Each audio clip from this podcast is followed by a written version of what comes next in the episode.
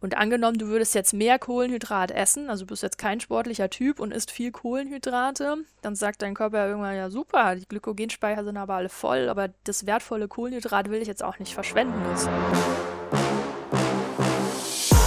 Elevation Podcast. Talk, Infos und Interviews rund um Trails, Running und Berge mit Lukas und Oliver. Einen wunderschönen guten Abend, guten Mittag, gute Nacht, guten Morgen, was auch immer ihr gerade tut und wie viel Uhr es bei euch ist.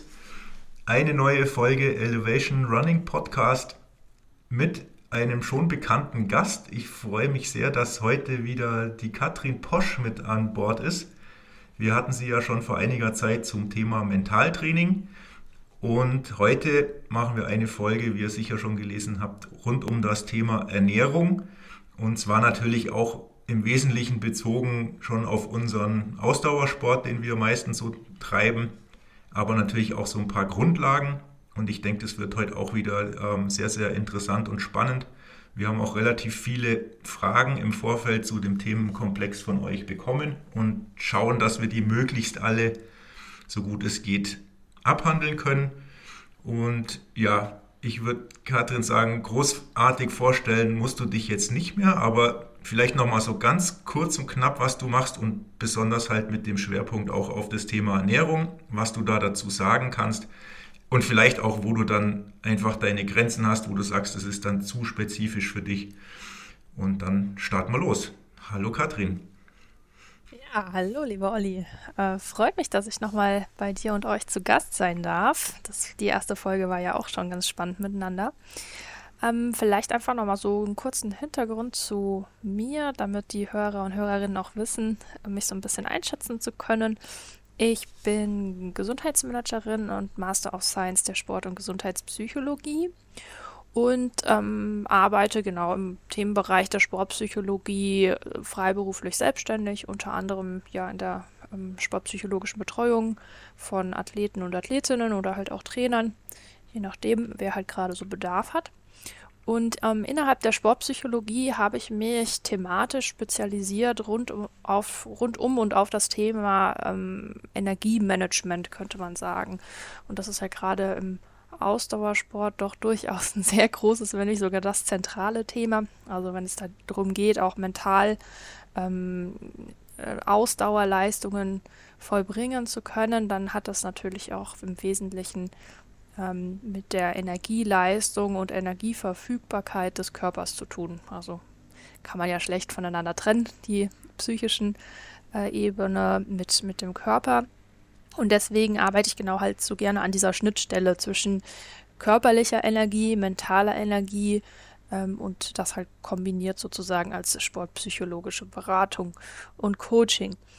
Ja, und weil halt Energie sozusagen, da kommt man ja gar nicht an dem Thema vorbei, von Ernährung und Ernährungsmanagement, auch ernährungspsychologische Aspekte gehören ja mit dazu. Also wie, wann und warum ernähre ich mich und mit welchem Bedarf äh, wähle ich vielleicht auch welche ähm, Arten von Versorgung oder Ernährung habe ich mich halt vor dem Hintergrund natürlich auch im Bereich ähm, ja, der Ernährungswissenschaften, zumindest in den Grundlagen, ein bisschen weitergebildet. Ich bin auch ausgebildete Ernährungstrainerin mit einer B-Lizenz ähm, und vereine das sozusagen innerhalb der sportpsychologischen Beratung thematisch noch so ein bisschen mit da rein. Genau, und vor dem Hintergrund dachte ich, oder dachtest du vor allem, ähm, dass wir einfach mal so ein bisschen Grundlagen rund um Ernährung vor allem im Sport, aber halt auch Ausdauersport besprechen können. Und dann schauen wir mal, auf welche Themen wir so genau kommen, oder? Ich glaube, da kommen genügend Themen. Mir sind da jetzt gerade in deiner Einleitung schon wieder die ersten eingefallen. Jetzt weiß ich gar nicht, wie ich anfangen soll. Also ich Oje. würde schon sagen, wir versuchen schon grob die Richtung zu halten, wie wir es im Vorgespräch hatten, dass wir sagen, wir machen erstmal so ganz grob die Grundlagen überhaupt, mit äh, was bei Ernährung so die wichtigsten Faktoren überhaupt mal generell sind. Und vielleicht kriegen wir es dann hin, dass wir so ein bisschen unterteilen, was mache ich denn jetzt so im, im Alltag, wenn ich halt intensiv trainiere oder auf einen Wettkampf hin trainiere, was mache ich denn in den Wochen und vielleicht auch Tagen davor? Also Carbo-Loading ist ja auch eine Frage, die dann irgendwann mal kommt. Und dann vielleicht nochmal gegen Ende, was mache ich denn wirklich im Wettkampf? Weil da gibt es natürlich auch sehr viele Fragen, wie ernährt man sich, was essen, was trinken, was vertrage ich gut, wann und wie viel muss ich überhaupt zu mir nehmen.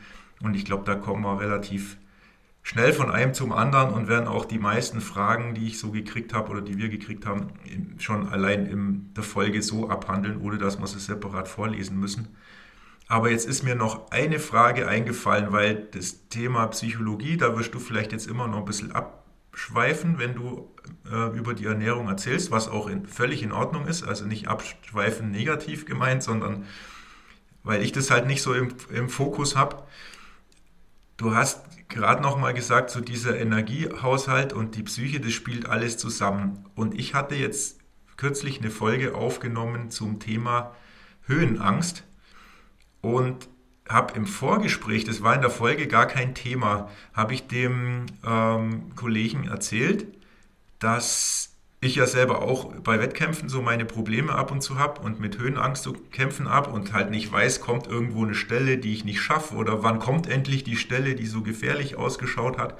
Und dann hat der so gesagt, und das hatte ich gar nicht so auf dem Schirm, ja, ich glaube, dass du da auch halt wahnsinnig viel Energie verbrauchst, allein weil du dich mit diesem beknackten Thema beschäftigen musst. Also, das, da leidet dann ja meine Performance nicht nur drunter, weil ich halt vielleicht mental gerade eine Krise habe, weil ich Angst vor irgendwas habe, sondern er meinte, ja, das ist ja auch ein energetisches Thema. Also es frisst ja, ja auch Energie. Definitiv. Würdest du das so bestätigen? Das heißt, ich habe in, in Slowenien und an der Zugspitze jeweils eine Stunde verschenkt, weil ich Höhenangst habe. Ja, ob es jetzt eine Stunde war, das kann ich nicht beurteilen, aber also dass definitiv Energie dafür drauf geht, da, äh, das kann ich fett unterschreiben. Also da brauche ich, müsste ich mich jetzt gar nicht mal detailliert damit beschäftigen, sondern das ist, das liegt eigentlich auf der Hand. Ähm, vielleicht ist das tatsächlich auch ein guter Einstieg, um also diese, dieses Energiethema ein bisschen zu verbildlichen. Ähm, du kannst dir vorstellen, die Energie, die dir zur Verfügung steht in deinem Körper, das ist wie so eine Art ähm, ja, geschlossenes Gefäß. Also stell dir vielleicht eine Wasserflasche vor oder halt eine Flasche, wo du halt Arten von Energie, sei es jetzt Ernährung oder wir sagen jetzt einfach mal irgendeine Art von Flüssigkeit, ist in deiner Wasserflasche drin. So, oben ist der Deckel drauf und die Kapazität von diesem Gefäß, von dieser Flasche ist halt auch begrenzt. Also du kannst da nicht mehr reintun in dem Sinne.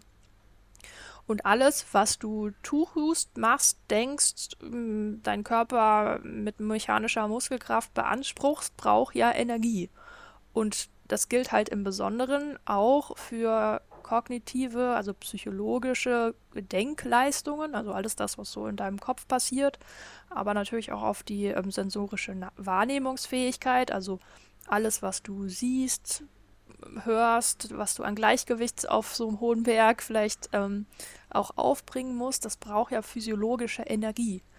Und demnach ist das halt auch begrenzt. Und wenn du sehr viel Energie in so einer Extremsituation, in zum Beispiel die Verarbeitung von sensorischen Reizen, aufgrund von Gleichgewicht und Höhe und so weiter, ähm, verbrauchst oder dir halt besonders viel Sorgen machst oder Ängste hast aus irgendeinem Grund oder halt total mit energetischer Wut ähm, aufgeladen bist, die du eben nicht in deine sportliche Leistung in dem Moment äh, kanalisieren kannst, dann verbraucht das in deinem geschlossenen Energietank sozusagen auch einen Anteil der dir zur Verfügung stehenden Energie. Und die kannst du dann nicht mehr in Muskelkraft umsetzen. Musst du sozusagen erst wieder nachtanken. Ist also, soweit verständlich. Die Frage ist jetzt für mich noch, in welchem, also das, ich weiß, da gibt es jetzt keine Zahl, aber wie ist denn die Größenordnung? Also kann man das, kann man sagen, wenn jetzt einer wirklich intensiv einen Tag lang nur konzentriert arbeitet, verbraucht er so viel, wie wenn er eine Stunde gejoggt wäre. Oder jetzt mal irgendwie ganz blöden Vergleich. Also rein die, die Energiemenge, die da drauf geht, ist die irgendwie wirklich von der Größe her relevant im Vergleich zu Muskelenergie, die man macht? Ja, das ist definitiv. Definitiv ist das ähm, relevant. Also ich will jetzt, kann jetzt nicht eins zu eins was zitieren, aber ich erinnere mich an eine Studienlage, die ich mal gelesen habe, die den Energieverbrauch von leistungssportlichen oder Leistungsathleten im Schachsport äh, betrachtet hat. Und die haben Energieverbrauchbräuche, das ist der Wahnsinn. Das glaubt man nicht vom, in Anführungsstrichen, nur sitzen und auf dem Schachbrett äh, schauen und überlegen, wie ich den nächsten Zug mache. Also allein diese kognitive Beanspruchung ist definitiv energetisch und nicht Gut, zu verachten. Spannend. Sehr spannend. Okay, gut. So viel als Einstieg und Ausflug ist, okay, das ist, glaube ich, jedem klar, dass man, dass man so seinen Energiehaushalt quasi hat. Also ich sage mal, diese gefüllte Flasche, die irgendwie im Laufe des Tages oder des Sports oder so leerer wird und dann muss man halt die auch wieder irgendwann nachfüllen. Das kann man sich gut vorstellen. Aber vielleicht wirklich als Einstieg nochmal so die Grundlagen, das was jeder schon mal gehört hat, ist ja, dass es, dass es Eiweiß gibt und Kohlenhydrate gibt und Fett gibt. Und ja, das, das sind so mal die groben Sachen. Dann kennt jeder noch irgendwie, dass es Mineralstoffe und Vitamine gibt. Vielleicht können wir da mal damit einsteigen, dass man erstmal sagt, was ist denn jetzt eigentlich so relevant und was braucht man eigentlich als Ausdauersportler im Alltag und im, im Wettkampf besonders. Also jetzt nicht jedes im Detail, aber mal so ganz grob, was ist denn für uns jetzt wichtig, wo muss man vielleicht besonders darauf achten und was ist eher jetzt untergeordnet. Ja, ich versuche dir das mal so ein bisschen in Kategorien zusammenzufassen, dass wir sozusagen auch dann auf einem Wissensstand sind. Ähm, Nahrungsmittel können wir grob gesagt in zwei verschiedene Unterkategorien aufteilen. Das sind einmal Nährstoffe und auf der anderen Seite sind das Ballaststoffe. Und diese Nährstoffe kannst du auch wieder sehr grob gesagt in so drei ähm, ja, Wirkrichtungen unterscheiden. Da haben wir einmal den Nährstoff der Baustoffe, das sind Proteine, äh, Mineralstoffe und Wasser. Dann haben wir die Betriebsstoffe, die helfen dir sozusagen, dich energetisch dann im Betrieb zu halten, also am Laufen zu halten sozusagen. Das ist das, was ähm, ja der, der, der Sprit vielleicht auch im Auto ist, also der dann wirklich Bewegungsenergie erzeugt. Und das sind erstmal Fett und Kohlenhydrate in erster Linie. Und dann haben wir noch Wirkstoffe, auch das sind eine Art von Nährstoffen sozusagen. Und da fallen dann Vitamine, Mineralstoffe, verschiedene Spurenelemente mit drunter. Und die helfen dir eigentlich in der Wirkung der anderen ähm, Stoffe, die regulieren verschiedene Körperfunktionen zum Beispiel. Und dieser erste Stoff, der Bauchstoffe, das habe ich inhaltlich nicht gesagt, deren Zweck, also von der Zweck von Proteinen, Mineralstoffen und Wasser ist vor allem, ähm, dass dein ja, wie das, wie das Wort eigentlich schon sagt, also dass etwas gebaut wird, dass du regenerierst, dass Zellen aufgebaut werden, dass Muskeln wachsen, sozusagen so das Konstrukt, also das im, im bildlichen Auto gesprochen, das, was dein Auto quasi materiell ausmacht. Das ist das, mhm. was aus den Baustoffen passiert und dann die Betriebsstoffe, sozusagen die Energie, die dann in Bewegungsenergie umgesetzt wird, also zum Beispiel der, das Benzin dann sozusagen. Genau. Das sind die drei verschiedenen Nährstoffkategorien, könnte man zusammenfassen. Und dann hatte ich am Anfang noch gesagt, es gibt auch noch die Ballaststoffe, die sozusagen von den Nährstoffen her abzugrenzen sind. Und das sind, auch da finde ich das Wort eigentlich schon sehr ähm, anschaulich, die sollen dein Körper in Anführungsstrichen ähm, belasten. In dem Sinne, dass sie in der Regel eigentlich eher unverdaulich sind, aber da brauchen wir vor allem deren mechanische ähm, Unterstützung, dass das, ähm, dass das Magen-Darm-System auch gut funktioniert. Das ist die Ballaststoffe, musst du dir vorstellen, das sind wie so unverdauliche kleine Teile in deinem Essen. Die massieren sozusagen dein, deine Magen- und Darmwand ein bisschen von innen und helfen damit, dass dann das Essen durch diese hm, Stimulation der Magen-Darm-Muskulatur dann auch weiter transportiert wird. Genau. Also die haben in dem Sinne keinen energetischen Wert, aber sind halt wichtig, um den Prozess am Laufen zu halten. Mhm. Habe ich soweit verstanden. War sogar jetzt äh, sehr äh, informativ. Habe ich jetzt so nicht gewusst, diese Aufteilung. Also schon mal erster Applaus von meiner Seite. Ich habe selber schon wieder was dazugelernt. Ja, wunderbar. Gut. Und was brauche ich jetzt so im Alltag mal generell? Also jetzt, wenn ich jetzt wieder auf meine auf Kohlenhydrate, Eiweiß und Fett gehe, weil das jetzt so die erstmal die ja. griffigsten sind und wo man auch von, ich sag mal, relevanten Mengen spricht, die man irgendwie so ein bisschen greifen kann. Mhm. Was ist denn da so ein sinniges Verhältnis, was man denn so braucht? Ja. Okay.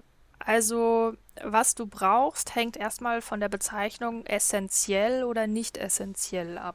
Und essentiell bedeutet, ähm, dass es sozusagen lebensnotwendig ist, dass du diese Art von Nährstoff auch zu dir nimmst, weil dein Körper sie selber nicht herstellen kann. Und dann gibt es noch nicht essentielle Nährstoffe.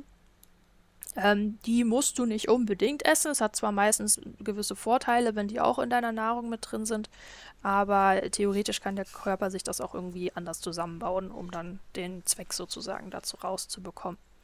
Bei Kohlenhydraten, fangen wir mal damit an, weil das ja gerade im Ausdauersport auch ein, ein großes Thema natürlich ist.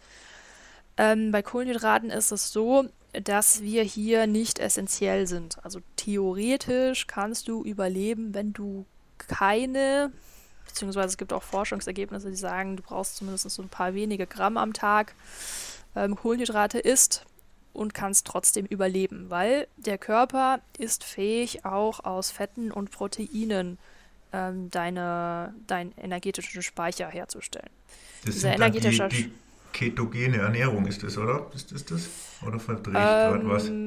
Nee, das ist dann, meistens wird es so als Low Carb oder bezeichnet. Ketogen ist nochmal eine andere Art von ähm, Fettstoffwechsel, genau, die, die man noch äh, durch ja, bestimmte Ernährung. Die sagen, sie machen ketogene Ernährung, da meinte ich, dass das die sind, die sagen, sie essen schlichtweg keine Kohlenhydrate. Ach so, ja, das kann sein, genau. Das äh, mit, mit dem ketogenen Stoffwechsel kann es sein, dass du sozusagen diese andere Art von Energieform, also man nennt das ATP, sozusagen quer hm. herstellst. Das ist auch möglich, genau richtig. Okay, Entschuldigung, kleiner Ausflug. ja, kein Problem.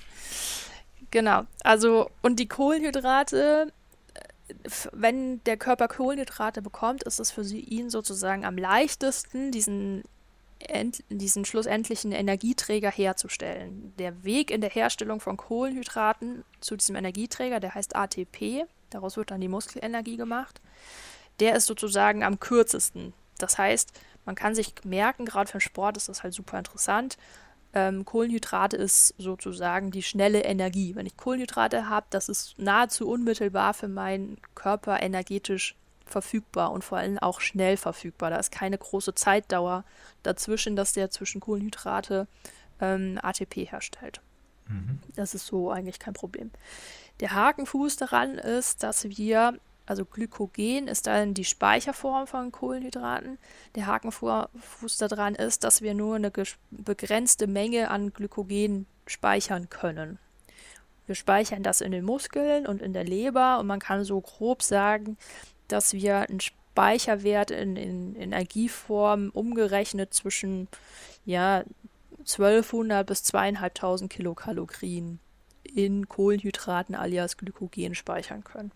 Und wenn das halt verbraucht ist, also ich weiß nicht, wie lange mussten du laufen? Kannst du das abschätzen für 2000 Kilokalorien? Uh, zweieinhalb Stunden hätte ich jetzt mal geraten, aber ich bin nicht ganz sicher. Kann das sein? Das kann, kann grob in die Richtung kommen. Hängt natürlich auch mal ein bisschen ähm, von der Geschwindigkeit und so weiter ab. Aber dann bist du auch wirklich leer. Also danach geht halt überhaupt nichts mehr. Ne? Ähm, das heißt, wenn du schon vorhast, sag ich mal, deswegen gibt es auch immer so diese Stundengrenze in etwa, wenn du vorhast, länger als eine Stunde unter Belastung zu sein, dann sollst du eigentlich so ab einer Dreiviertelstunde, 50 Minuten anfangen, Kohlenhydrate nachzuschieben, dass einfach dieser Kohlenhydratspeicher nicht, nicht ganz ähm, trocken läuft. Das ist so. Mhm. Also gestern war ich eine Stunde, nee, vorgestern eine Stunde fünf laufen, relativ flott für mich 1181 Kilojoule, kann das sein? Kann gut möglich sein, da habe ich also das würde ungefähr dementsprechend so, ja, je nachdem ja. wie schnell, zwei Stunden. Ja. Ja, okay.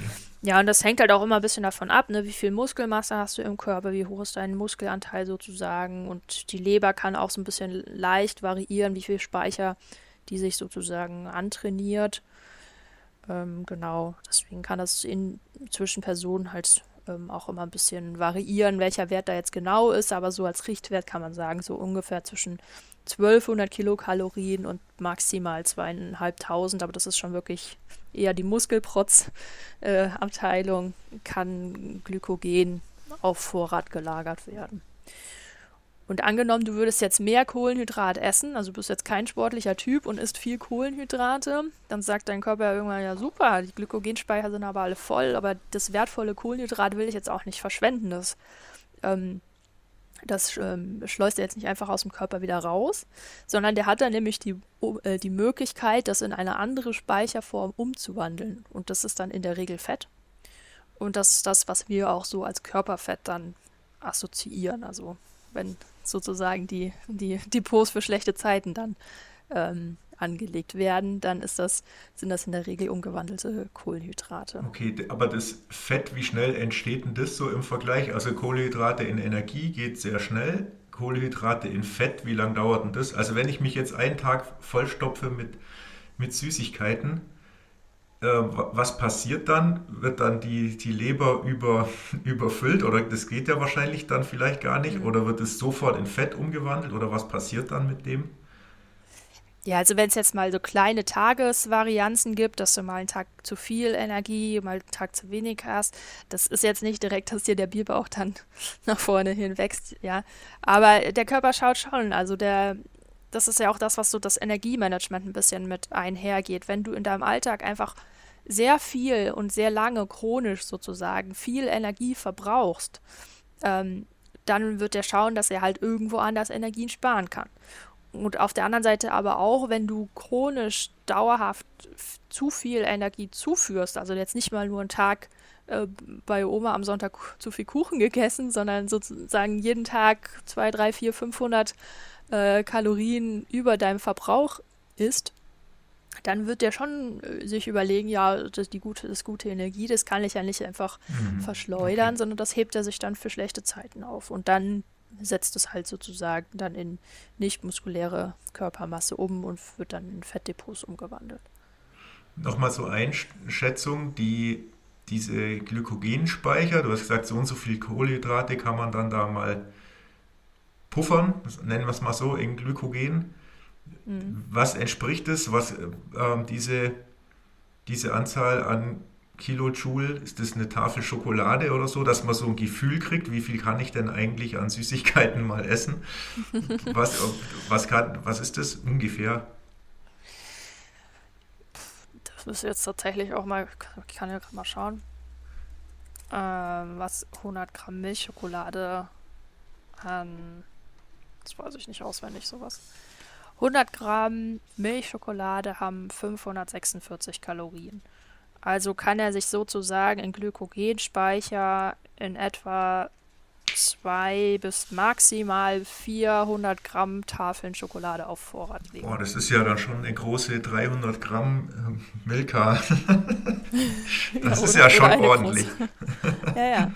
Ja gut, aber okay. wenn du hier wirklich unter Belastung mal zwei Stunden so einen Ausdauerlauf machst, ne, dann, dann geht da halt auch was drauf. Das darf man nicht unterschätzen. Mhm. Die Energie okay. muss ja irgendwo herkommen. Ja, Genau, Gut, okay. und das ist so die Grundlage zu Kohlenhydrate, denke ich, könnte man sagen. Ja, ich frage da gleich nochmal nach, aber jetzt machen wir mal weiter. Bei Fett waren wir jetzt ja schon. Das kann ich ja jetzt auch in, in Reihenform schon mal in mich reinschaufeln.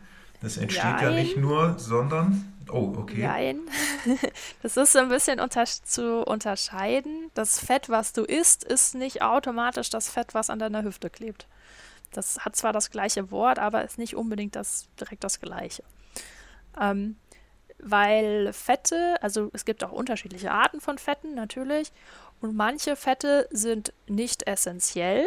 Das ist ja das, was Kohlenhydrate sind. Also die könnt, die musst du nicht unbedingt essen. Da, du kannst trotzdem überleben, wenn du diese Art von Fett nicht isst.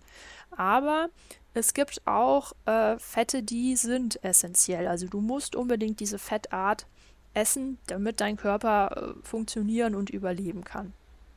Und Fette sind eben auch ganz wichtige Teile von Baustoffen und von Hormonen zum Beispiel. Also alle Arten, nahezu alle Arten von Hormonen ähm, werden aus Fetten gebildet. Also zumindest eine andere äh, Umwandlungsform von Nahrungsfetten. Das könnte man auch so sagen. Und deswegen ist es schon wichtig, dass du dir ähm, halt auch verschiedene Arten von Fetten zuführst. Und das Interessante ist, wenn man, also ich habe ja gesagt, der Körper kann aus verschiedener Art ähm, von Energieträgern dann dieses ATP, also diese Verwendungsform von Energie dann herstellen. Und ein Gramm ähm, Fett hat einen höheren Energiewert als ein Gramm Kohlenhydrat. Also ist es für mhm. dich sozusagen inhaltlich effizienter, im Sport auch gesehen, ähm, Fett zu verbrennen, weil da einfach mehr Energie dabei rauskommt, als wenn ja. du dies gleiche, die gleiche Menge an Kohlenhydraten verwenden würdest. Aber der Nachteil ist, dass dieser Umwandlungsprozess von Fett in diese Anwendungsform ATP ein bisschen träger und langsamer ist. Das heißt, für Sportarten, wo Schnellkraft, also Sprint und so weiter, gefragt ist, da ist das eher wenig effizient.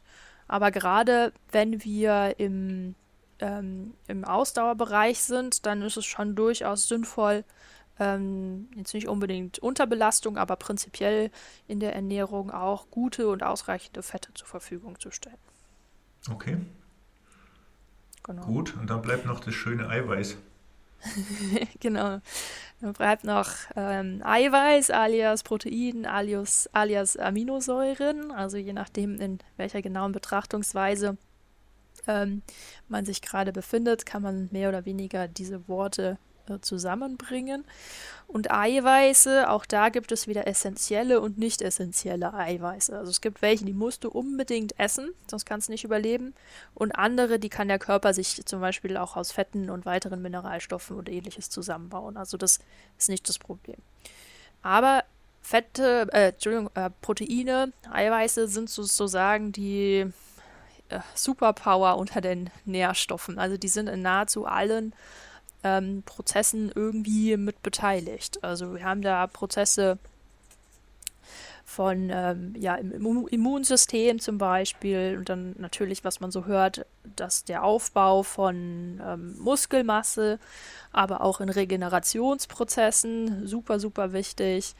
Ähm, also wenn es nach einer, nach einer langen Belastung die Muskeln wieder regenerieren müssen ähm, und so weiter, ist das halt auch extrem wichtig. Also man kann so sagen, deswegen gehören äh, Proteine ja auch zu den Baustoffen, damit dein Körper die äußere Hülle äh, restauriert und auch weiter ausgebaut werden kann, ist es super wichtig, dass man halt auch Eiweiße im vernünftigen Maß in der Ernährung mit integriert. Genau, okay. Und auch wenn man sich so die Verteilung in der Bevölkerung anschaut, es gibt halt auch immer unterschiedliche Meinungen in der Ernährungswissenschaften und so ein bisschen Ausrichtungen, aber die Tendenz geht eigentlich schon daher, äh, dahin, dass die, ähm, dass die Empfehlung eigentlich dafür, sich dafür ausspricht, wesentlich mehr Eiweiße zu konsumieren, als so der Durchschnittsbürger, Bürgerin das eigentlich tut. Also es gibt Empfehlungen im Ausdauersport, dass man ungefähr ja, um die 1,4 Gramm pro Kilogramm Körpergewicht pro Tag für eine Person konsumieren sollte. Dann gibt es noch so ein bisschen Unterscheidungen zwischen männlich und weiblich, je nachdem, wie die Empfehlungen dann ausfallen. Ähm, aber in der Regel sind das Werte, die die wenigsten so mit ihrer Durchschnittsernährung auch wirklich erreichen. Mhm. Ich glaube, das ist auch so ein bisschen ein Trugschluss, weil man immer bei ja auch gerne die Vegetarier anschaut und dann sagt, oder vielleicht sogar die Veganer, bin ich ja auch betroffen, ähm, mhm. die, wo es dann heißt, ja, du isst ja gar kein Fleisch, du, du hast ja gar kein Eiweiß und andere Sachen natürlich auch nicht. Und ich bin aber auch der Meinung, dass das gar nicht so wahnsinnig viel bringt. Und ich tue mich nach wie vor trotzdem extrem schwer, die Eiweißmenge irgendwie hochzukriegen, obwohl ich drauf schaue und Eiweißshake trinke. Aber da ist ja auch nicht so eine wahnsinnige Menge drin. Also wenn ich jetzt gute 100 Gramm Eiweiß irgendwie in mich reinkriegen muss, ich tue mich echt schwer. Das ist gar nicht einfach. Ja. Hast du ja, paar, gib doch mal ein paar Beispiele, wo du sagst, wo ist denn jetzt sinnig wirklich viel Eiweiß drin? Hm. Also ich wüsste jetzt auch ein paar, aber was würdest du jetzt empfehlen, was wirklich einen hohen, also wo man wirklich, ohne es komplett sich zu überfüllen, eine relevante Menge Eiweiß reinbringt? Ja. Also für alle Mischkostler ist das natürlich ähm, hochwertige tierische Produkte.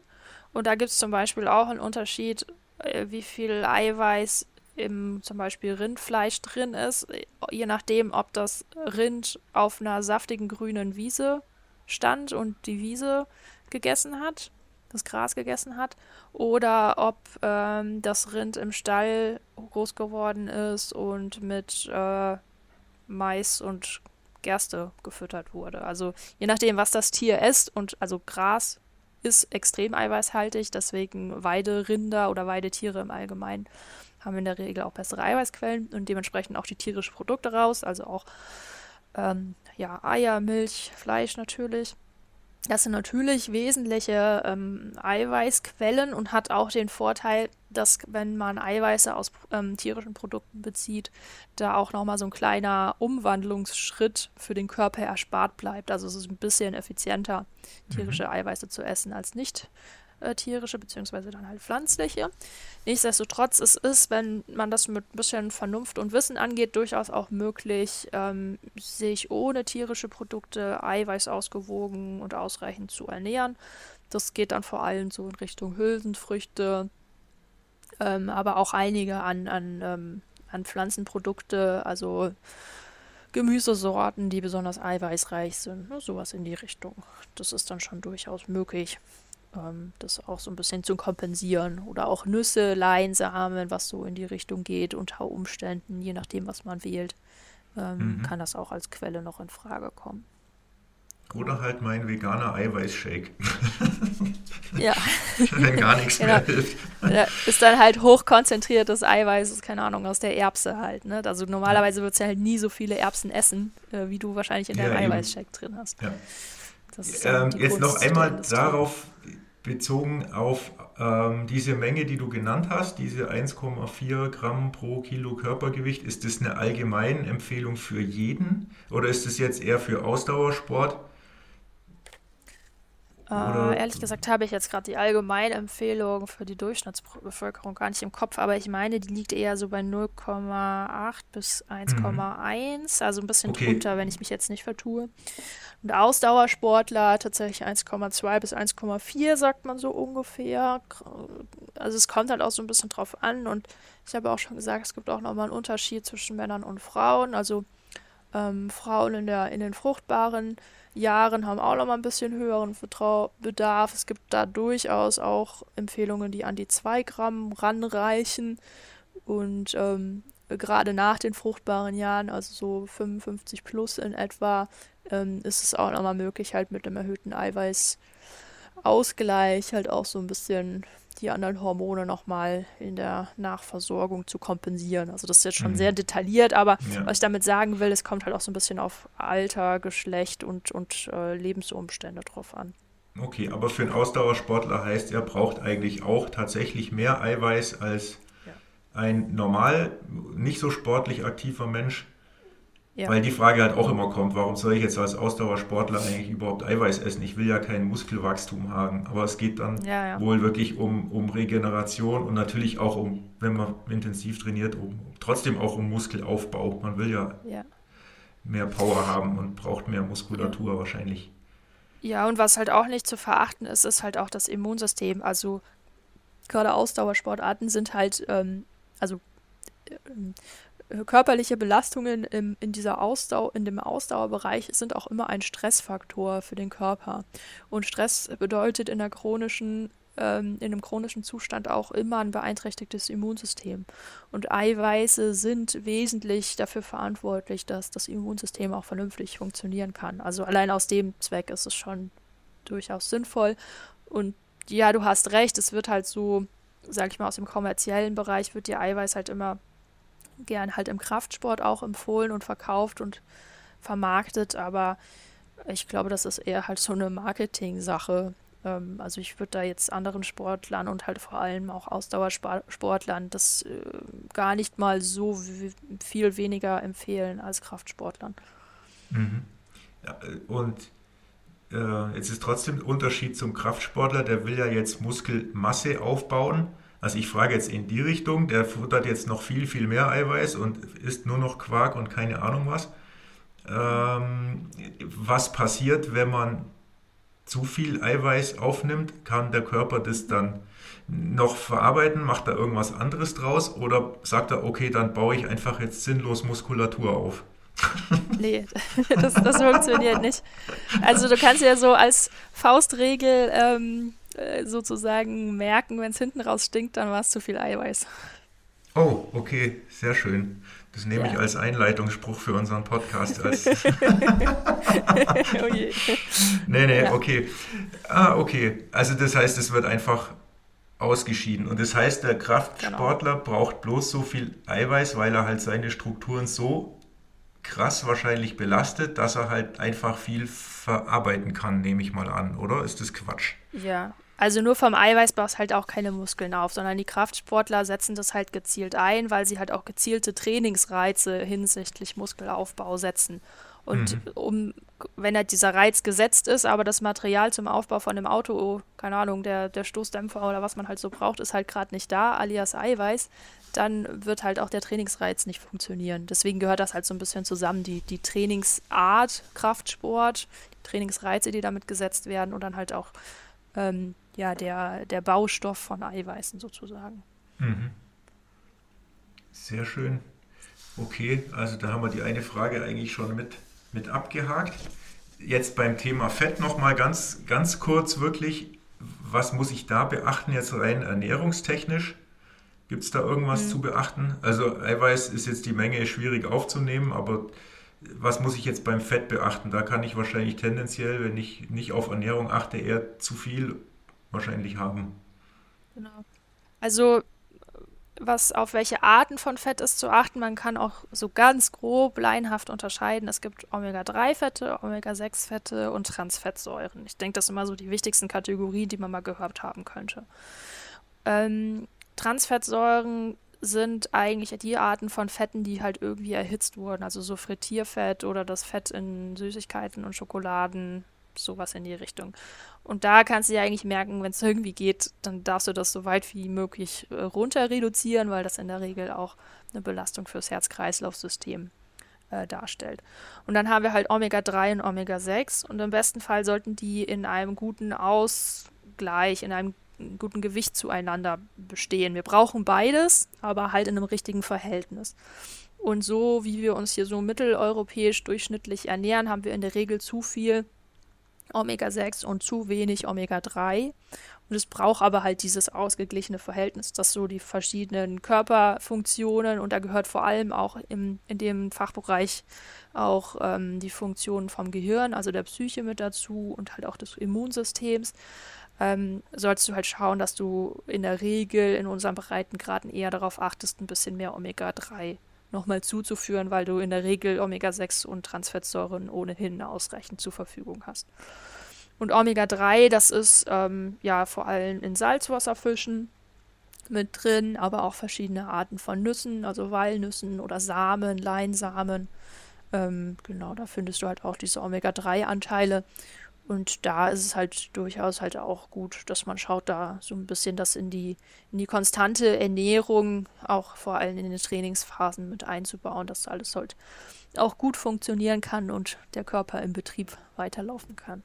Mhm. Gut, und dann kommen wir zu dem, zu dem, wo alle danach lechzen, Kohlehydrate. Da gibt es ja jetzt auch die, die, da wir ja auch ganz viele Fragen bekommen und dir durchgeschickt die eigentlich sich auf Kohlenhydrate beziehen, weil das halt das immer ist, ja, Kohlenhydrate, schnelle Energie und, und rein damit beim Ultralauf. Da ist ja jetzt keiner Fett normalerweise bewusst ja. und Eiweiß normalerweise auch nicht bewusst, also eher die Randerscheinung, aber Kohlenhydrate ist ja immer das Thema. Was gibt es da für Unterscheidungen, die man vielleicht kennen sollte? Innerhalb der Kohlenhydrate können wir unterscheiden ähm, ja auch wieder so grobe Arten von Kohlenhydraten. Das gibt sogenannte Monosaccharide, Disaccharide und Polysaccharide. Saccharide heißt so viel wie Zucker und das Wort, was davor steht, sagt mir eigentlich, wie viele Kettenanteile, also wie viele Zuckerteilchen aneinander gekettet sind. Mono heißt eins, also einfach Zucker. Die Saccharide ist zweifach Zucker, also zwei Zuckerteilchen, die aneinander gekettet sind.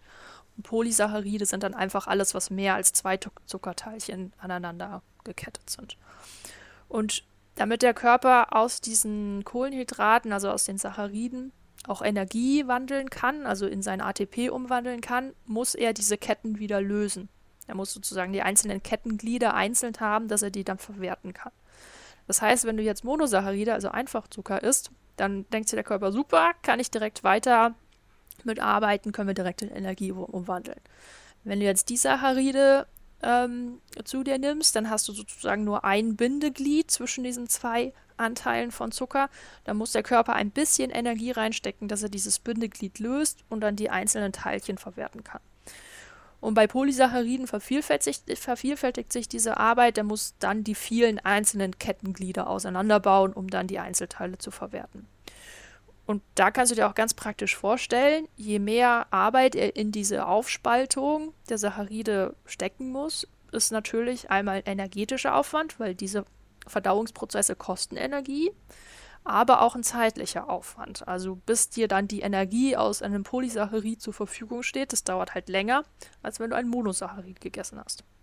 Mhm. Das klingt jetzt von den Wörtern vielleicht ein bisschen, ja, äh, fachchinesisch noch, je nachdem, wie viel man sich schon damit beschäftigt hat, aber man kann im Endeffekt sagen, je stärker ein kohlenhydrathaltiges Lebensmittel verarbeitet ist, desto schneller ist es energetisch verfügbar. Also wenn du Kohlenhydrate aus wenig gemahlenen oder nur sehr grob gemahlenen Getreide isst, dann sind das tendenziell eher Polysaccharide und hat da den Vorteil, dass du halt eher über eine längere Zeit dafür in geringerer Dosierung diese Energieverfügbarkeit im Körper bekommst. Wenn du jetzt aber sehr, sehr fein gemahlenes äh, Weizenmehl hast, dann äh, schießt dir das sozusagen direkt in die Energieverfügbarkeit rein. Und die Konsequenz ist zum Beispiel halt auch, dass dann ähm, ja, der Insulinspiegel halt direkt hochschießt. Also weil die Energie ist dann im, im, ähm, im Blut und das muss aus dem Blut dann in die Zellen gebracht werden und dafür ist Insulin zuständig. Das heißt, die, äh, der schießt der Insulinspiegel durch die Decke, weil der Körper sagt, es muss sofort aus dem Blut raus, wir brauchen das in den Zellen, das darf da nicht lange verweilen. Und das wiederum würde beispielsweise auch halt andere Prozesse im Körper wieder blockieren, wie die Fett, ähm, wie die Fettverbrennung zum Beispiel oder auch verschiedene hormonelle Prozesse, die es so gibt. Mhm. Wenn wir das jetzt auf den Sport beziehen, dann bedeutet das, wenn du gerade äh, lange am Laufen bist und du brauchst schnell verfügbare Energie, dann macht es halt total Sinn, auf diese eher kurzketterigen wenn nicht sogar einfach Zucker, Kohlenhydrate zurückzugreifen, weil die nimmst du und die sind in wenigen Minuten dir energetisch verfügbar. Wenn du aber einen langen ähm, Arbeitstag hast und du kommst nicht vernünftig zum Essen, dann ist es eher sinnvoll, dir ein sehr grobes, dunkles Schwarzbrot mitzunehmen, als auf das Weißbrotbrötchen zurückzugreifen, weil du dann halt konstant über den Tag hinweg eine gute Energie Energieverfügbarkeit hast und dir halt nicht der Blutzucker dann so ab, ähm, abkracht dann halt irgendwann, ne? also dann schnell wieder Hunger kriegst und die Konsequenz ist dann halt auch oft daraus dann auch wieder der Heißhunger, der dann irgendwie am Nachmittag kommt. Genau. Ich hoffe, das war jetzt nicht zu kompliziert. Nee, also ich habe es ich wirklich gut verstanden. Also für mich war das, okay. war das gut mit den einfach, doppelt und mehrfach, dass man die aufspalten muss. Das kann ich gut verstehen. Wenn ich jetzt Vielleicht hast du es gesehen, was ich dir als Link da geschickt habe. Ich habe ja mal diese Pseudo-Vergleiche gemacht, mit ganz naiv, ohne Ernährungsexperte zu sein, wo ich gesagt habe, ich vergleiche jetzt mal im, im Prinzip Gummibärchen, also Fred Ferkel nehme ich da immer gerne her von Katjes, mit, äh, mit äh, so Energy Gel-Dingern oder Riegel oder sonstigen, beziehungsweise habe das gleiche gemacht mit so einem Teegetränkepulver, so einem Zuckerpampe und habe es verglichen mit so einem Energy Drink mit Isostar oder Morten oder wie das Zeug heißt. Und da habe ich dann noch so für mich als Fazit reingeschrieben, dass, was heißt als Fazit, oder ich habe halt so mal spekuliert und habe gesagt, ja, wenn jetzt da sehr viel Kohlenhydrate in Form von Zucker, das steht ja dann immer drin, so und so viel Kohlenhydrate, davon Zucker so und so viel, habe ich gesagt, wenn der Anteil Zucker sehr hoch ist da drin, dann sind es wahrscheinlich diese, weiß ich nicht, einfach oder zumindest maximal zweifachkettigen. Ist das richtig? Also wahrscheinlich dieser, ist davon auszugehen, genau. Genau, also weil ich hatte dann gesagt, ja, wenn die sehr viel davon haben, dann ist es halt eine Energie, die im Prinzip sehr schnell da ist. Dafür habe ich halt nicht lange was von diesem Teil, was ich dann genau. zu mir nehme, von diesem Fred Ferkel oder auch anderen. Und ähm, wenn, jetzt, wenn jetzt auf dem Ding draufsteht, dass die Hälfte von der Kohlehydrate Zucker ist, was ist dann wahrscheinlich die andere Hälfte? Das ist dann wahrscheinlich irgendwas längeres oder also langkettigeres oder nicht? Oder kann das auch trotzdem kurzkettig sein? Genau, davon ist eigentlich auszugehen, dass es dann halt äh, längerkettige Kohlenhydrate sind. Okay, das heißt. In der, in der Verkaufssprache heißen die dann nicht mehr Zucker, aber im Genau. Endeffekt ist es halt nur aneinander geketteter Zucker. Ja, okay. Aber mir geht es jetzt ja um die Energiebereitstellung, also die, wie- die Geschwindigkeit quasi. Das heißt, wenn ich einen Energieriegel, Gel, was auch immer, Getränk habe, wo ich sage, da ist viel Kohlehydrate drin und von dem, sage ich mal, ungefähr die Hälfte Zucker, dann würde das dafür sprechen, dass ich sage, ich nehme dieses, dieses Ding, also dieses Getränkgel, was auch immer, und habe einerseits Schnellenergie, weil der Zucker, der da drin ist, den kann ich halt schnell in ATP umwandeln. Beziehungsweise, wie war es? Glykogen an ATP und die, die andere Hälfte, da brauche ich einfach länger dafür. Das heißt, der Körper ist länger damit beschäftigt und hat dann nach einer gewissen Zeit halt immer noch Energie. Und der Insulinspiegel schießt halt nicht so hoch, wie wenn ich mir ein Glas Cola reinschieße, das wahrscheinlich halt komplett kurzkettig ist. Und dann nach kurzer Zeit habe ich nur noch Insulin, aber keine Energie mehr im, im Blut, Ja, nenne ich es mal genau. so. Okay, also da habe ich da schon mal zumindest relativ richtig spekuliert. Äh, Ja, ich würde dem jetzt nicht groß widersprechen. Es kann halt sein, dass wenn das gerade so unter Sportzwecken vermarktet wird, diese Energieriegel und ähnliches, dass denen halt noch so ein bisschen, keine Ahnung, ein bisschen mehr Salz zugeführt ist, ne? Also ähm, Na äh, Natrium zum Beispiel oder halt ein bisschen Eiweiß noch mit enthält, einfach weil es sich halt besser verkaufen lässt, ne? Dass dann Sport draufsteht und jetzt nicht nur Gummibärchen. Ja, wobei tatsächlich die auch eine andere Aufteilung zum Teil hatten. Das habe ich dann auch so im Fazit geschrieben und meine es auch schon mal irgendwo anders gehört oder gelesen zu haben, dass diese grob 50-50 Verteilung eigentlich ganz sinnvoll ist für solche Ja. Energieteile. Und natürlich hauen die dann zum Teil auch noch Salz oder Miner sonstige Mineralstoffe oder ganz wenige haben sogar so ein bisschen Eiweiß drin. Da gibt es jetzt einen neueren Riegel, diese NAG-Geschichte, die haben das sich ein bisschen auf die Fahne geschrieben, weil sie halt sagen, gerade beim Ausdauersport, wo die halt hinwollen, da sagen die halt, ist es auch hilfreich, wenn man gleich wieder, ja, so wie es du schön gesagt hast, einen Baustoff mit dabei hat, der schon mal sich während des Laufs so am Rande ein bisschen um, um Regeneration kümmert. Also so argumentieren die ungefähr. Ja. Ob das jetzt sinnig ist oder nicht, sei dahingestellt. Aber tatsächlich, Fred Ferkel scheint wohl wirklich zum, ist ziemlich nur Zucker und sonst halt so gut wie gar nichts drin. Ja, ist ja an sich nichts Schlechtes. Also ich habe jetzt auch nichts gegen, gegen Zucker oder so. Manchmal wird der Zucker so ein bisschen verteufelt. Aber ich finde, man muss halt einschätzen können, was das mit dem Körper macht. Und dann halt auch einschätzen können, wann macht es Sinn, auf, heißt es jetzt Fred Ferkel oder Gummibärchen oder ähm, irgendeine andere äh, Weißbrotsemmel oder sowas zurückzugreifen. Und wann macht es halt eher Sinn, auf andere Zuckerträger, also Getreideprodukte mit längerkettigen Kohlenhydraten zurückzugreifen. Also es ist halt immer die Frage deines Energiemanagements. Darauf kommst du zurück. Also was hast du für eine Aufgabe vor, vor dir und was für eine Art von Energie und in welchem Umfang brauchst du Energie dafür? Und dann Mhm. kannst du wählen, was du dir für, für Energie dann halt auch zuführst.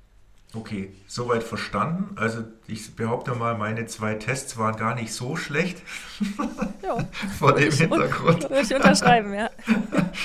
Und ähm, jetzt habe ich hier noch, da stehen jetzt noch zwei Fragen drauf. Die eine kann ich jetzt fast, würde ich jetzt mal naiv selber drauf antworten. Die Frage war, Thema Carboloading. Welche Kohlehydrate sollten das sein oder ist es egal, ob Nudeln, Cola, Kartoffeln etc.? Und da würde ich jetzt mit dem, was ich gerade von dir gelernt habe, behaupten, ja, das müssen dann möglichst natürlich langkettige Sachen sein, weil ich futter ja, also ich mache ja Carboloading vor dem Wettkampf, ich sag mal ein oder zwei Tage davor, irgendwie so die Größenordnung. Und wenn ich jetzt da Cola trinken würde, dann würde das halt wahrscheinlich ziemlich schnell umgewandelt werden in, weiß nicht, Glykogen wahrscheinlich und dann in Fett, wenn ich es nicht gleich verheize. Und wenn ich es schaffe, da, keine Ahnung, ich sag mal Vollkornnudeln zu essen oder irgendwie ein Getreide oder sowas, wäre wahrscheinlich sinniger. Oder ist jetzt die Expertenmeinung? Da, da würde ich mit einem klaren Jein antworten. ähm, Carboloading bedeutet im Endeffekt so, so viel wie die benannten Glykogenspeicher, die du ja in den Muskeln und deiner Leber hast, willst du vor einer anstehenden Ausdauerbelastung nochmal so richtig randvoll machen. Also dein, dein Speicher sozusagen für den Winter, der eigentlich da ist, der wird nochmal so richtig, richtig vollgestopft. Das ist Carboloading. Mhm. Im Endeffekt. Ähm, eigentlich ist das egal, ob du da jetzt lang- oder kurzkettige Kohlenhydrate machst. Du hast halt nur ein gewisses Volumen an Speicherfähigkeit und wenn das voll ist, ist das voll. Und den Rest, den Überschuss, wird der Körper dann in andere Speicherformen, sprich in Fette überführen. So, das ist prinzipiell möglich. Aber dann ähm, würde ja, ich hake gleich ein, dann mhm. jetzt machen das ja viele sehr bewusst, die halt auch, ich sag mal, vor der Kohlehydratbunkerphase vor dem Carboloading dann wenig Kohlehydrate, also die entleeren die Speicher eigentlich mal komplett ja. und dann hauen sie volle Lotte rein, weil das anscheinend bringt man so, weiß ich nicht, mehr rein als, als wenn man schon irgendwie einen Bestand drin hat. Weiß ich nicht, ob das ja. stimmt, wirst du mir gleich erklären. Aber wenn das so wäre, dann würde, also angenommen, man kann nicht mehr reintun als die, das Glykogen, was du vorher gesagt hast, dann würde es ja reichen, wenn ich einen halben Tag vor meinem Wettkampf die 300 Gramm Milka-Tafel esse und dann, also angenommen in einem halben Tag ist das Zeug in Glykogen umgewandelt, dann wären meine Speicher ja voll. Mhm. Genau. Ist das richtig? So ist Aber es macht keiner so. Sind alle doof und essen zwei Tage lang Nudeln. Das ist ja auch eklig. Nee. Dann esse ich doch lieber normal und dann einen halben Tag vorher eine Tafel Schokolade. ja, weil du darfst ja nicht, du darfst ja nicht verachten, dass du ja nicht nur Energie für deinen Glykogenspeicher brauchst, sondern du hast ja noch einen ganz normalen Grund und vielleicht auch noch Trainingsverbrauch. Also in den ein, zwei, drei Tagen vorher, wo du Carboloading betreibst, hast du ja trotzdem noch einmal auf jeden Fall deinen Grundumsatz, wo ja der Körper potenziell auch Glykogen wieder entleeren kann. Und oder hast auch vielleicht noch eine Trainingseinheit vorher, wo auch wieder auf diesen Glykogenspeicher zurückgegriffen wird. Und die Wahl daraus, welche welche Art von Kohlenhydrat du zur Füllung deines Glykogenspeichers auswählst, hängt auch so ein bisschen von der persönlichen Verdauungsleistung drauf ab. Also manche, die dann auch vielleicht ein bisschen nervös sind oder auch einfach so langkettige Kohlenhydrate nicht so gut ver, ähm, vertragen, die wählen dann halt tendenziell gerade zum Carboloading eher kurzkettige Kohlenhydrate, weil die halt leichter verdaubar sind weil da hat der Körper nicht mehr viel, viel Arbeit mit. Der kann ihn direkt in den Speicher reinstecken äh, und dann ist gut. Mhm. Okay, und zusätzlich, wenn ich das mache und halt in dem Zeitraum eigentlich auf Fette auch noch verzichte, weil ich halt fettarm mich ernähre, ist es ja auch nochmal gut für die Verdauung. Also das würde ja wahrscheinlich dafür sprechen, dass man sagt, okay, man riskiert verdauungstechnisch nichts mehr vor dem Wettkampf genau. und nimmt halt genau. Kohlenhydrate, die man gut ver verarbeiten kann. Wenn man jetzt schon gerade bei dem sind, ähm, nein, ein, ein Ding noch zurück. Ich stelle die Frage schnell noch zurück, die ich gerade an dich hatte. Hier gibt es noch eine ganz schöne Frage. Da steht dann, darf ich, wenn ich viel Sport mache, täglich Red Bull trinken? Da geht es natürlich jetzt auch um das Thema Kohlenhydrate und vielleicht auch Koffein. Ja. Ich würde jetzt wieder, ich mache jetzt die Nicht-Experten-Meinung, ich würde sagen, ja, wenn du genug verbrennst, weil du viel Sport machst, das Zeug ist zwar vielleicht jetzt nicht gesund, weil halt keine Ahnung, was für Stoffe drin sind, aber rein vom, von den Kohlehydraten her ist es wurscht, weil die werden verbrannt, die werden nicht in Fett verwandelt und das Koffein ist jetzt auch nicht anders, wie wenn man wahrscheinlich eine Tasse Kaffee trinkt. Richtig oder falsch? Ähm, jein. Sag, sagen wir mal so also das äh, Red Bull hat so, oder allgemein Ener Energy Drinks, gibt ja auch noch andere, haben ähm, zwei Facetten. Also einmal müssen wir uns anschauen die Facette vom Koffein und dann müssen wir uns anschauen die Facette vom Zucker. Zucker haben wir jetzt ja eben schon ganz gut besprochen mit Kohlenhydrate, also einmal so diese Annahme, halt sich auch über Getränke Zucker zuzuführen. Da bin ich persönlich eher so ein bisschen kritisch eingestellt. Ich denke mal, wenn man jetzt nicht wirklich äh, schon leistungsbetonter Sportler ist, dann gibt es eigentlich so für die Durchschnittsbevölkerung oder auch im normalen Arbeitsalltag abseits des Sports kaum einen physiologischen Grund, warum ich zuckerhaltige Getränke trinken sollte. Das ist jetzt so mal die eine Meinung. Ähm, dann gibt es natürlich auch die mit Süßstoff statt Zucker. Das ist dann natürlich energetisch ein bisschen geringer, aber physiologisch passiert eigentlich das Gleiche. Ähm, du hast zwar keine äh, x äh, Kilokalorien dann durch den Zucker zugenommen, aber trotzdem allein durch den Geschmack auf der Zunge von Süße, auch durch die Süßstoffe, äh, passiert physiologisch im Körper das Gleiche, als wenn tatsächlich Zucker auch verstoffwechselt werden soll, sprich Insulin und so weiter springt an. Das ist mal mhm. so die eine Sache. So, dann die andere Sache von Koffein.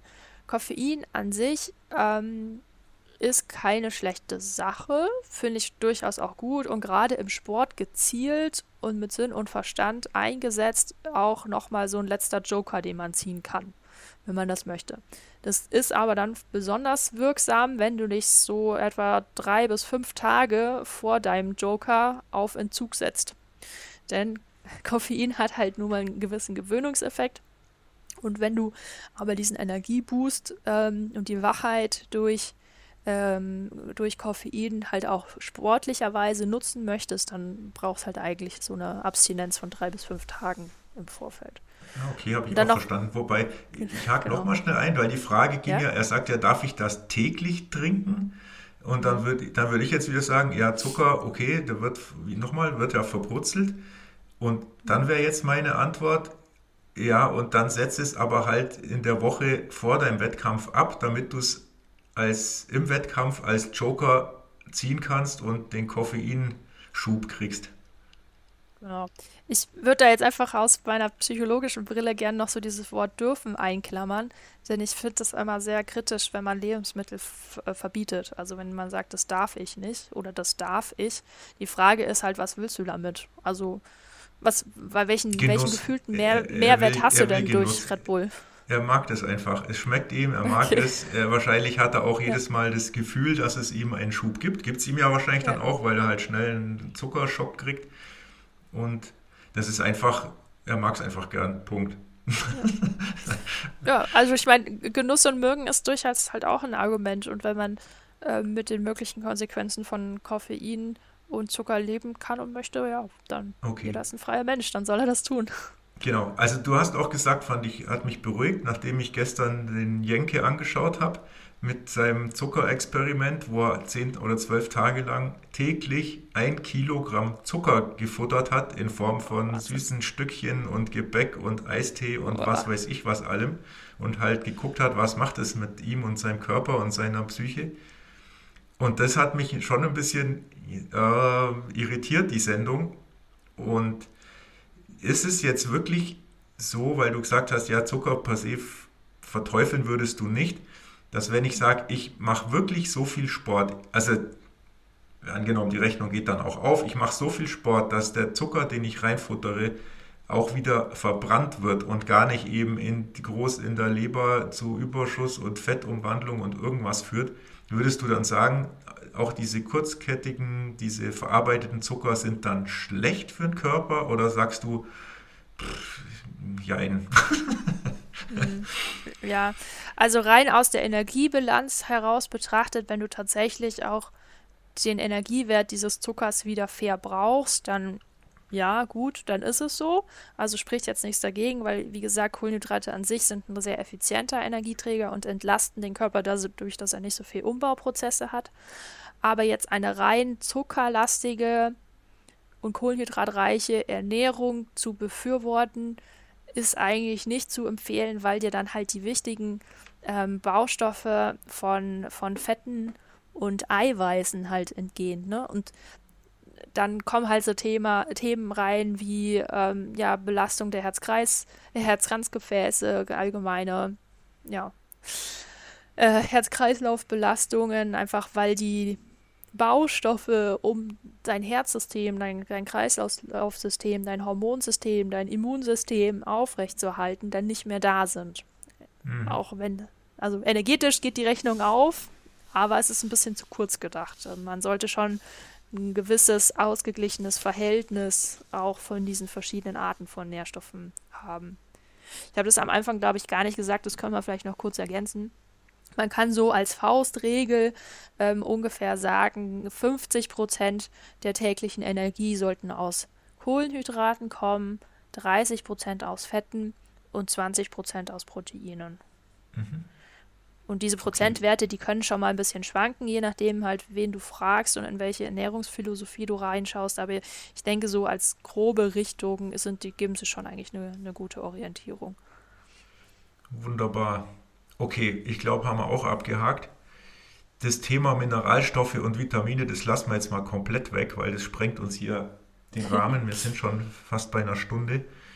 Ähm, ja. Aber ich habe noch diese eine Frage, die jetzt jeden, der hier wirklich auch als Ultraläufer unterwegs ist, glaube ich, ein bisschen aus der Seele spricht. Und zwar, ich habe sie auch schon im Vorfeld geschickt, waren eigentlich mehrere Fragen in einem. Und zwar, Gibt es eine einfache und schnelle Methode zur Ermittlung des Kohlehydratbedarfs, also während dem Wettkampf, und wie ich ihn realistisch decke? Und dann geht es halt mhm. weiter. Ich möchte halt nicht, so wie es der Olli gemacht hat, Excel-Tabellen ausarbeiten und auspacken am Verpflegungsstand, sondern er möchte halt einfach, da hat er einfach keinen Bock drauf, ist auch richtig so, sondern er möchte halt einfach irgendwie so eine grobe Empfehlung, die man so leicht verständlich mitnehmen kann und sagen kann, okay, dann das und das muss halt tun von Verpflegung zu Verpflegung. Gibt es da eine mhm. Größenordnung jetzt so im wirklich im langen Ausdauer-Ultra-Bereich, also wenn es wirklich über Marathon rausgeht und 5, 6, 8, 12 Stunden dauert? Mhm. Also Unterbelastung kannst du dir so als Faustregel eigentlich merken, solltest du pro Stunde ähm, circa 50 bis 70 Gramm Kohlenhydrate zu dir nehmen. Wie die dann genau ausschauen, ob das jetzt deine Katjes oder der Powerriegel oder ein Stück Kuchen ist, ist eigentlich egal. Du musst dir halt nur einmal tatsächlich die Mühe machen, so ein bisschen grob zu überlegen, ähm, wie viel Kuchen braucht es, um 70 Gramm Kohlenhydrate zusammenzubekommen. Ne? Aber das kann man halt einmal ausrechnen und dann weiß man das so ungefähr. Und ansonsten zu dieser generellen Ermittlung zur bestmöglichen Ernährungsmethode unter Belastung. Also ich meine, du hast das sehr, sehr vorbildlich gemacht, Olli, ne? Das war schon echt ja. Wahnsinn, wie du das ausgerechnet hast. ähm, und ich würde mal vermuten, wenn du das jetzt so ein, zwei, dreimal gemacht hast, dann wirst, wirst du das beim vierten Mal wahrscheinlich nicht mehr so detailliert machen müssen. Es gibt keine, keine Regel, die für jede Sportart und für jeden Sportler und Sportlerin anzuwenden ist, sondern es gibt halt so ein paar Faustregeln, die kann man sich anschauen und dann kann man sich das halt mal detailliert ausrechnen, das auch mal so fühlen und erleben und dann halt auch am Körper beobachten, wie das wirkt. Und wenn du das halt mal so, so ein bisschen ein Gespür dann für dich auch bekommen hast, dann wirst du das halt beim, ja, wie gesagt, dritten, vierten Mal nicht mehr so detailliert voraussichtlich machen müssen, ähm, weil du dann auch deine Körpersignale natürlich besser zu lesen weißt und dich besser einzuschätzen weißt, dass du halt nicht bis erst zum, zum Magenkrampf wartest, bis du äh, die nächsten Kohlenhydrate nachpumpst. Mhm. Ja, und das, genau. für mich war es tatsächlich diese, es war einerseits, wie du sagst, dieser Lerneffekt, also ich musste mich einmal damit beschäftigen, was muss ich denn eigentlich ja. wirklich essen, also wie viel ähm, Flasks muss ich mit dem und dem Getränk eigentlich voll machen und wie viel Riegel oder Gels muss ich noch essen, um das hinzukriegen. Und die, das war für mich schon sehr hilfreich, das einmal wirklich durchexerziert zu haben. Das ist das eine. Da habe ich auch wirklich dann draus gelernt und ich wüsste jetzt auch schon so grob, was ich machen muss. Also ich weiß dann halt genau, wenn ich anderthalb Stunden unterwegs bin, heißt es in der Regel, eine Flask leer trinken mit einem vernünftigen Energiegetränk drin und ein Gel und am Verpflegungsstand halt vielleicht noch ein Riegel oder irgendwie sowas. Also es sind eigentlich immer so die gleichen Mengen ungefähr.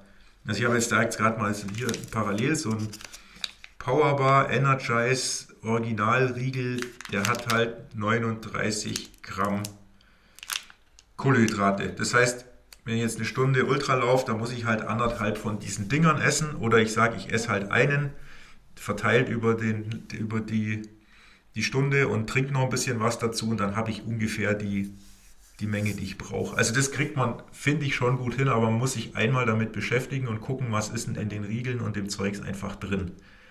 Ja. Ohne das geht's nicht. Und dann habe ich halt für mich wirklich immer so, die meisten Verpflegungen, die ich in den letzten Läufen hatte, waren zwischen ein und zweieinhalb Stunden und dann muss man halt sagen, okay, pro Stunde ist es halt ein Riegel und eine Flask und dann ist es bei anderthalb Stunden halt ein Riegel, eine Flask und ein Gel. Ja. Und da war dann der zweite Punkt, warum habe ich das so detailliert gemacht? Der war ja, um mich quasi zu zwingen und zu sagen, okay, jetzt guckst du auf deine Liste, was musst du essen und es wird gegessen, weil sonst tue ich es halt nicht. Das ist halt das andere Problem. Wenn man nur weiß, ich müsste so viel essen, dann ist es zumindest in meinem Kopf so, dass ich dann, wenn ich dann sage, jetzt habe ich aber gerade keine Lust, dann lasse ich es halt. Hm. Und ich brauchte ja, und genau das wirklich das ist halt so das auch, Gefährliche. Genau, ich brauchte das für mich so als Checkliste und das war für mich eben wichtig. Aber ich glaube, man kriegt es, wenn man sich einmal beschäftigt hat, hin, die Stunde nehmen und dann halt gucken, was brauche ich in der Stunde an Riegel, Gel, Getränk, je nachdem, was ich halt mag. Und das kann man dann schön hochrechnen, was man in der Verpflegung bis zur nächsten zu sich genommen haben muss und was man dann halt eventuell auch sich dort schnappen und auf die nächste Etappe mitnehmen muss, um da dann nicht, ich sag mal, zu verhungern. Das ist ja dann auch wichtig. Also ich muss dann schon wissen, wie weit ist es von einer VP zur nächsten in Zeit gemessen. Und den Aufwand muss man, glaube ich, sich schon machen. Ja. dass man das zumindest mal so ein bisschen im Gespür hat. Und dann kann man sich ja immer noch überlegen, wie detailliert will man das halt auch bei jeder einzelnen Wettkampftrainingseinheit dann auch vorher ausrechnen oder weiß ich dann halt auch ungefähr, okay, ich komme mit den Arten von Riegeln, Getränk und so weiter ganz gut zurecht. Ich weiß, ich brauche halt ungefähr den Umfang und wenn ich dann mal einen besonderen Wettkampf habe, dann kann ich ja immer noch mal überlegen, ob ich noch ein bisschen detaillierter mich auch vorbereite. Ja, das kann man genau. ja dann auch immer noch individuell entscheiden. Genau, die nächste Frage, die da äh, das Sven gestellt hat, war dann im Wettkampf Essen oder Trinken. Wie viel von was, äh, beziehungsweise geht Ultra auch nur über Trinken? Also ich weiß, dass ich, ich kenne Leute, die trinken nur beim Ultra, die essen gar nichts Festes. Du hast vorher gesagt, du bist jetzt kein Freund von Kohlenhydrate trinken, aber das war, glaube ich, eher auf den Alltag bezogen. Genau, im Alltag. Im Sport ist das was anderes. Genau. Und wie würdest du es jetzt da sehen? Wahrscheinlich sagst du jetzt, wie es ich jetzt auch sagen würde, es ist individuell abhängig, was einem mehr liegt. Aber prinzipiell würdest du als Expertin sagen, ja, nur Trinken von Kohlenhydraten ist prinzipiell im Wettkampf möglich, auch über 10, 12, 15 Stunden? Vorausgesetzt, das Getränk bringe ich halt genügend, ich bringe halt in die Flüssigkeit, die ich zu mir nehmen kann, ohne einen Wasserbauch zu kriegen, genügend Kohlenhydrate rein. Das setze ich jetzt einfach ja. mal voraus. Genau, also unter der Voraussetzung würde ich das bestätigen. Also wenn es ähm, energetische Getränke sind, dann ist das durchaus unter sportlicher Belastung eine gute Alternative. Begründet sich auch dadurch, ähm, dass viele unter sportlicher Belastung so ein bisschen ein empfindliches Magen-Darm-System haben. Auch da wieder, wenn wir unsere, unseren gesamten Energietank mal betrachten, der Körper hat halt nur so und so viel Energie zur Verfügung und er kann nicht gleichzeitig 100% Energie in den Magen-Darm-System zur Verdauung stecken und gleichzeitig 100% Energie in deine Muskel Kraft. Das funktioniert nicht, sondern der muss sich halt entscheiden, okay? Und wenn er halt sieht, ich habe sehr aufwendig zu verdauende Lebensmittel in meinem Magen, dann zieht er vielleicht 30 Prozent äh, Energievolumen aus seiner Muskelkraft ab, weil er das jetzt gerade halt zur Verdauung braucht. Und Personen, die halt da eher so ein bisschen sensibel sind, die wissen, sie haben jetzt da gerade unter sportlicher Belastung, sie haben halt irgendwie auch kein Hungergefühl dann oder das liegt dann schwer im Magen oder kommt halt oben auch wieder raus. Auch das kann ja passieren dann ist es durchaus sinnvoll, dann halt auf wirklich energiehaltige äh, Arten von Getränken zurückzugreifen. Das ist schon eine gute Alternative. Wir haben ja auch noch gar nicht über Wasser gesprochen. Ich habe am Anfang auch gesagt, Wasser ist ein wichtiger Baustoff. Ich finde, Wasser ist auch total unterschätzt. Also man denkt mal so, ja, muss halt mal was trinken. Aber ohne Wasser geht halt gar nichts. Also wenn wir kein Wasser im Körper haben, dann müssen wir uns auch nicht über Kohlenhydrate und Fette unterhalten, sondern das ist halt wirklich total elementar. Und gerade weil wir im Sport halt durch die Bewegung auch viel ausschwitzen, muss das halt auch regelmäßig und in gutem Volumen wieder nachgefüllt werden. Weil wenn halt kein äh, Baustoff Wasser zur Verfügung ist, dann kann halt auch alles andere nicht funktionieren. Da brauchst du auch keinen Betriebsstoff, wenn du keinen Baustoff hast. Mhm. Genau. Hast du da nochmal eine Größenordnung? Ich glaube, du hattest da eine, was man trinken muss, je nach Intensität. Ja. Genau, also unter sportlicher Belastung kann man so in etwa sagen, auch wenn du in eine Belastung von über eine Stunde gehen willst, dann wäre die Faustregel so irgendwas zwischen 400 und 800 Milliliter pro Stunde. Also so halber Liter oder ein bisschen was drüber solltest du pro Stunde schon nachfüllen an wirklich Flüssigkeit auch. Mhm. Ja, ist glaube ich auch, also ja, ist bei mir tatsächlich auch ein Thema, wo ich dann dranbleiben muss. Klar, wenn es warm draußen ist, dann brauche ich wahrscheinlich theoretisch nochmal mehr, aber dann, dann trinke ich auch mehr. Aber ansonsten muss ich schon auch immer dranbleiben und sagen, okay, das wird jetzt noch leer getrunken bis zur nächsten VP. Ja, genau. Ja, im ja. Endeffekt ist es so. Ja. Das ist auch so ein kleiner Pro-Tipp, ähm, dass Getränke und Wasser auch sehr gerne noch mit ein bisschen Natrium, also Kochsalz zum Beispiel, anzureichern, weil das auch elementar ähm, für, die, für die Muskelpumpen ist. Also dass die Muskeln sozusagen gut Energie verstoffwechseln können dafür brauchen sie Natrium und das kannst du halt sehr gut über Wasser halt auch wieder mit zurückführen, weil man natürlich Natrium, also Salz, halt auch aus, ausschwitzt. Es besteht da auch ein großer Bedarf, das dann regelmäßig wieder nachzufüllen. Mhm, Kann man auch ungefähr sagen, du kannst dir so eine, eine Messerspitze Salz in einen Liter Wasser reintun, also so ungefähr ein Gramm Natriumchlorid pro, pro, Liter kannst du dir in eine Wasserflasche mit reintun, dann funktionieren auch die, die Muskeln besser und die Wahrscheinlichkeit für Muskelkrämpfe ist geringer. Ja, das wollte ich gerade sagen. Das ist, das ist auch so mein Learning aus den letzten vielen Jahren, die ich so Sport mache, weil ich hatte früher tatsächlich immer Probleme mit Krämpfen und ähm, ich habe es irgendwie nie, ich habe es nie hingekriegt. Also ich habe schon auch genug trainiert, behaupte ich mal, aber ich habe immer Krämpfe gekriegt nach, wenn es dreieinhalb, vier Stunden waren. Und ich habe dann immer, hieß es dann immer Magnesium und hier und da. Und dann habe ich Magnesium gefuttert im Vorfeld und sonstiges. Das hat alles nichts geholfen, bis ich irgendwann dieses mit dem Salz hingekriegt habe oder mitgekriegt habe. Und mir diese Salt Stick Tabletten heißen die, die kommen glaube ich aus dem Triathlon hauptsächlich Bereich. Die habe ich dann genommen und seitdem ist es quasi weg. Also ich, das Thema Krämpfe gibt es so gut wie nicht mehr bei mir. Das, also so. kann ich nur empfehlen. Und weil du es gerade sagst, dieses eine Gramm, das hast du mir damals ja auch gesagt ähm, beim Coaching, das ist tatsächlich bei diesem Morten-Getränk, das mögen jetzt viele nicht, weil es halt einfach künstlich komisch irgendwie schmeckt. Also es schmeckt nicht nach Frucht oder irgendwas, sondern einfach so ein bisschen komisch und auch das mit den vielen Kohlenhydraten so fast schon ein bisschen gelartig, das ist nicht mehr so richtig vollflüssig wie in Wasser. Aber da ist tatsächlich auch, weil du es gesagt hast, ähm, dieses eine Gramm Salz mit drin. Also ich glaube, dass die schon relativ gut sind. Die haben nicht nur ähm, Zucker drin, sondern eine gute Mischung. Die haben Salz mit drin. Also eigentlich kann man mit dem Getränk, glaube ich, komplett klarkommen. Theoretisch, wenn man es mag und verträgt und einen dicken Geldbeutel hat.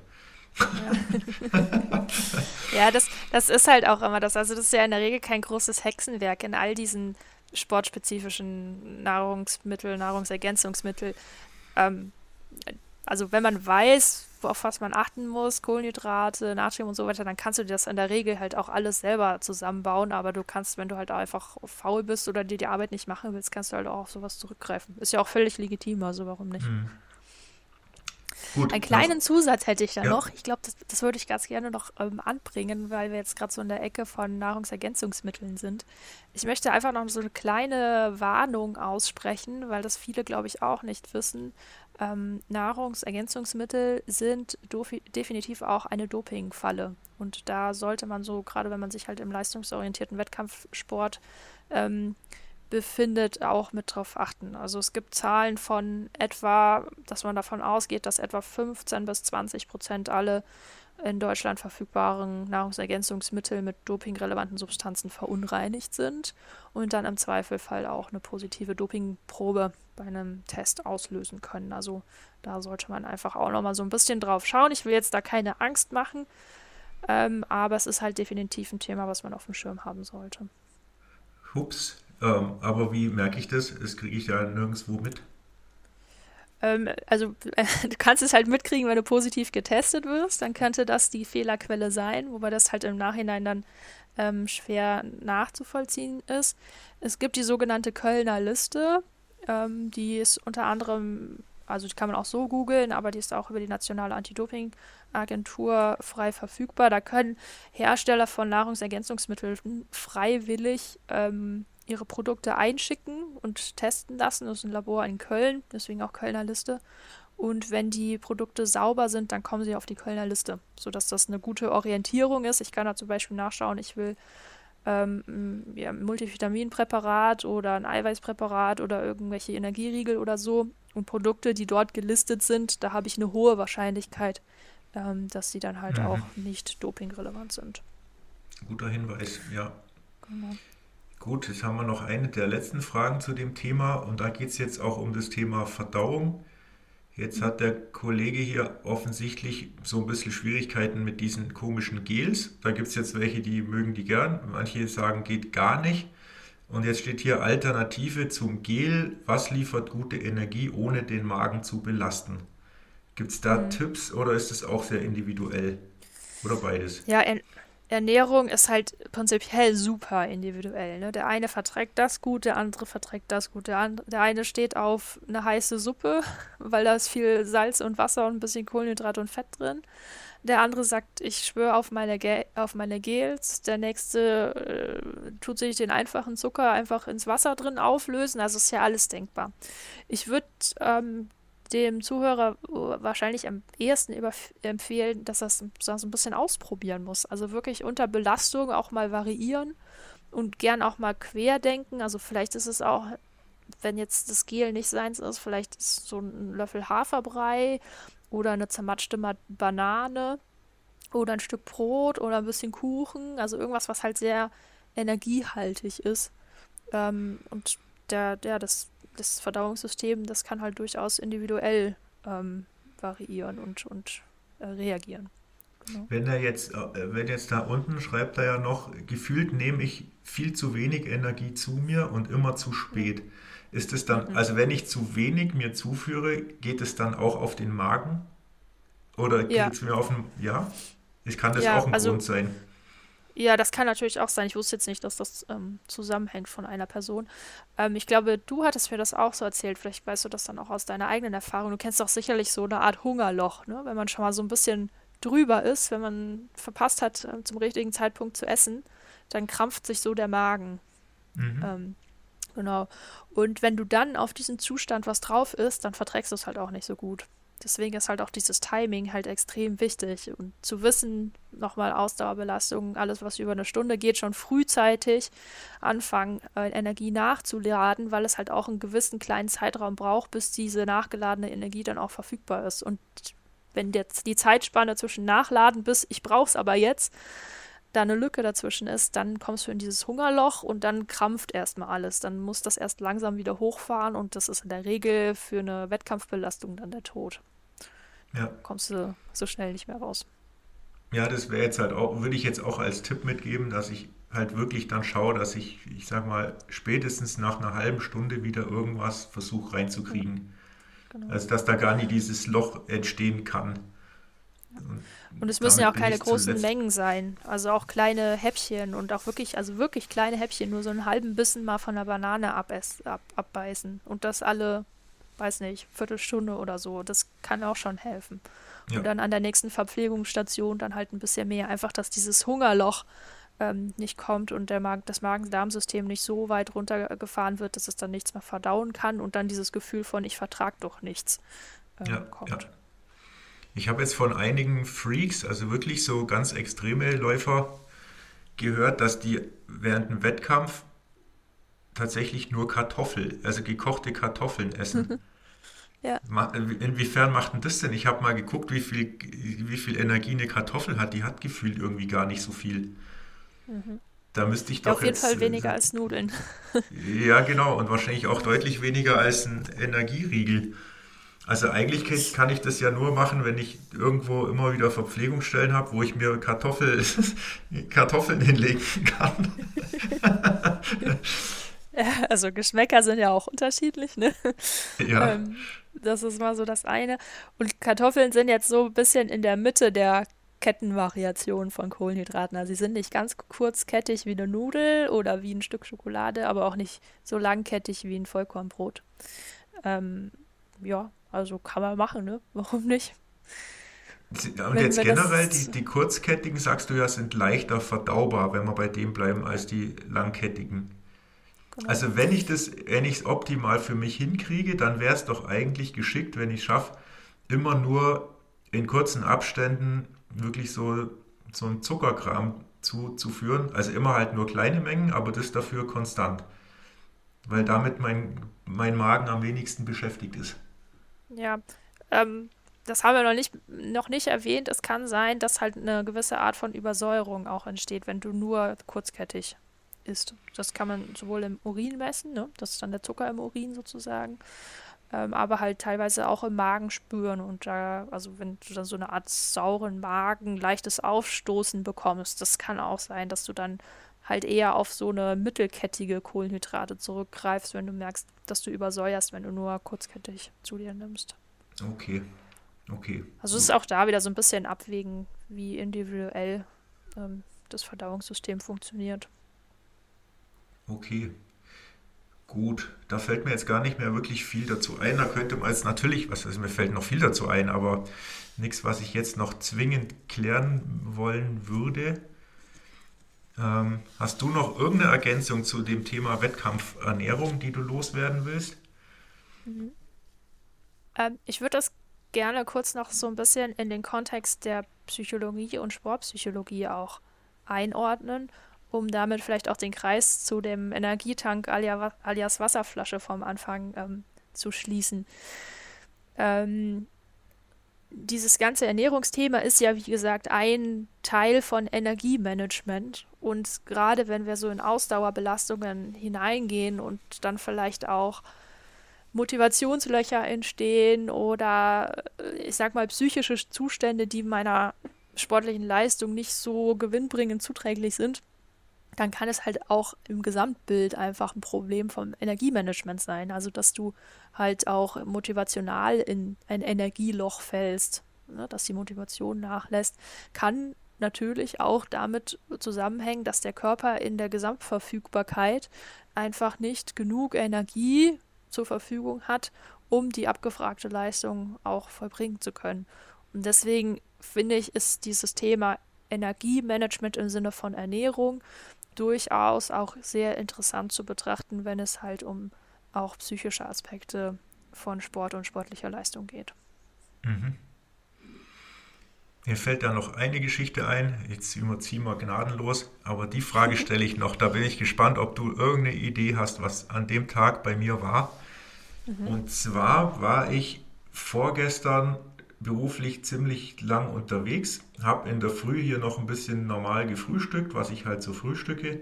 Also ich esse meistens dann auch irgendwie süß, keine Ahnung, ich weiß nicht mehr genau, was war, Honig oder Marmelade-Ding und ein bisschen Joghurt und Müsli.